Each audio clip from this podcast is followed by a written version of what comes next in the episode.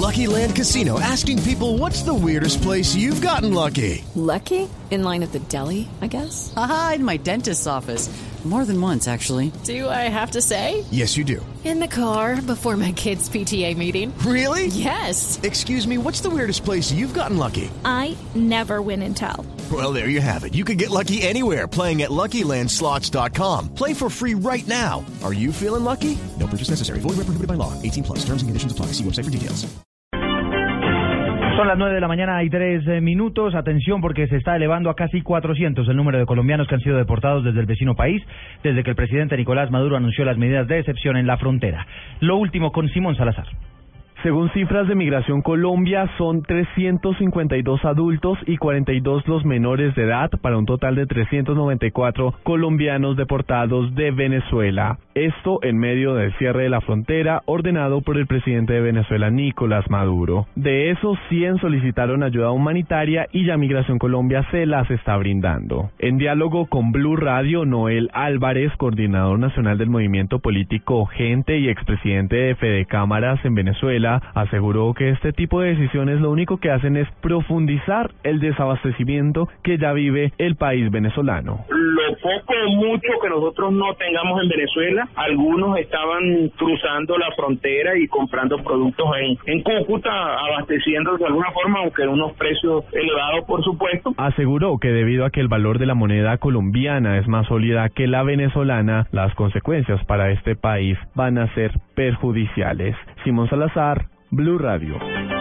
9 de la mañana, 4 minutos. En los próximos instantes comenzará la reunión que va a, lider, a liderar el ministro Juan Fernando Cristo para tratar de apoyar a las comunidades afectadas por este cierre, que no solo son colombianos, sino también venezolanos. En la zona, Juan Jacobo Castellanos. Mire, aquí estamos en el uh, puente internacional Simón Bolívar. Vemos a gran cantidad de gente esperando poder amanecer, eh, pasar a Venezuela.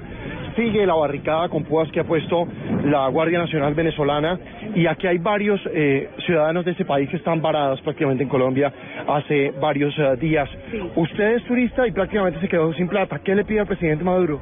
Presidente, que por favor abra la frontera. Nosotros no tenemos que pagar las consecuencias de los problemas que ustedes tengan, indiferentemente. Aquí hay personas que tienen niños, hay mujeres embarazadas, hay personas mayores, hay con discapacidad. No tenemos peso, tenemos bolívares, pero de nada nos sirve, porque estamos varados en Colombia. Y aquí el, el, el bolívar está demasiado devaluado. Muchas gracias por estar en Blue Radio. Como la situación de esta señora es, ah, son, vemos decenas, centenares de personas aquí esperando poder ingresar a Venezuela y obviamente también historias de colombianos que tienen a sus familias al otro lado del puente y que pues no saben absolutamente de- nada de ellos y desde el otro lado obviamente gente que está denunciando una persecución tremenda contra eh, los colombianos por parte de la Guardia Nacional Venezolana. Se dice que les están quitando los celulares para, pa- los celulares para que no se comuniquen con sus familias aquí en Colombia y que también están destruyendo las viviendas de algunos colombianos que están siendo marcadas por las autoridades venezolanas para que ellos sean expulsados de ese país.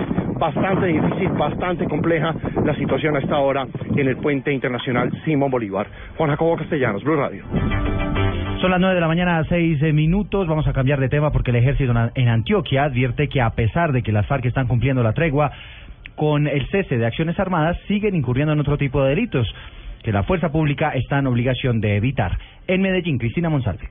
Según el comandante de la séptima división general Leonardo Pinto Morales, el esfuerzo de las fuerzas militares está dirigido a las FARC, ELN y bandas criminales. Advirtió que si bien la guerrilla ha cumplido con el cese de hostilidades, sus actividades con la minería ilegal, narcotráfico y reclutamiento de menores son constantes. el tema de la minería ilegal, están manejando narcotráfico, están haciendo reclutamiento de menores, de manera que aunque ya no hay acciones terroristas contra la infraestructura, contra la población civil, pues hay otras formas con las cuales están eh, actuando las FARC, porque el cese unilateral es simplemente no hacer acciones armadas, pero el resto de acciones las están desarrollando, eso está fuera de la ley porque ellos siguen siendo un grupo armado ilegal hasta que no se firme eh, el proceso definitivo. Las fuerzas militares centran su accionar en el norte, nordeste y bajo Cauca antioqueño por la presencia de Bacrim, FARC y ELN. En Medellín, Cristina Monsalve, Blue Radio. Cristina, gracias. Vamos al Valle del Cauca. En Cali, diferentes organizaciones pro derechos de los animales están sumando al rechazo por la muerte del perro Dominique, que fue arcado en el municipio de Pitalito, en el Huila. Nilson Romo. La caminata saldrá desde la calle 16 con carrera 83 Parque del Ingenio a partir de las 9 de la mañana. Daniel Telles, organizador del plantón, asegura que se recogerán firmas para poder conseguir la aprobación en el Congreso de la ley contra el maltrato animal. Pues acá en Cali se va a realizar el plantón correspondiente a esta ciudad, ya que es un plantón a nivel nacional. Ya hay más de 70 ciudades que se unieron a esta noble causa y nosotros vamos a, a gritar no al maltrato animal. Pues están muy invitados al Parque del Ingenio que nos acompañen con prendas blancas y pues también vamos a estar recolectando firmas para apoyar el proyecto de ley 172 que busca penalizar el maltrato animal. A la marcha en Cali se pueden llevar mascotas, prendas blancas, globos blancos, pañuelos, pancartas y alimentos para apoyar a las diferentes fundaciones que les sirven de refugio a los animales recogidos en las calles de la ciudad. Desde Cali, Nilson Romo Portilla, Blue Radio. Son las 9 de la mañana, 8 minutos. En información internacional, recientes informes de la Policía de los Estados Unidos revela que ha habido un aumento en el crimen y la violencia en Estados Unidos, específicamente en los estados de Baltimore y Washington. María Camila Correa. Según autoridades policiales, ha aumentado la violencia y la tasa de homicidios en ciudades como Baltimore, Chicago, Washington y Milwaukee. Por ejemplo, en lo que va corrido de este año, en Baltimore se han registrado 211 homicidios, que es la misma cifra que se tuvo en todo el año pasado. Y en poblaciones como Washington, hasta comienzos de agosto de este año, hubo 87 homicidios, mientras que en el mismo periodo del año pasado se registraron 69. Entre tanto, jefes policiales de todo el país se reunieron a comienzos de este mes en Washington para analizar el problema e implementar medidas para combatir la alta criminalidad. María Camila Correa, Blue Radio. En deporte les contamos que el jamaiquino Usain Bolt acaba de colgarse el oro tras vencer en la final de los 100 metros en el Mundial de Atletismo de Beijing. Resumen deportivo hasta ahora con Joana Quintero.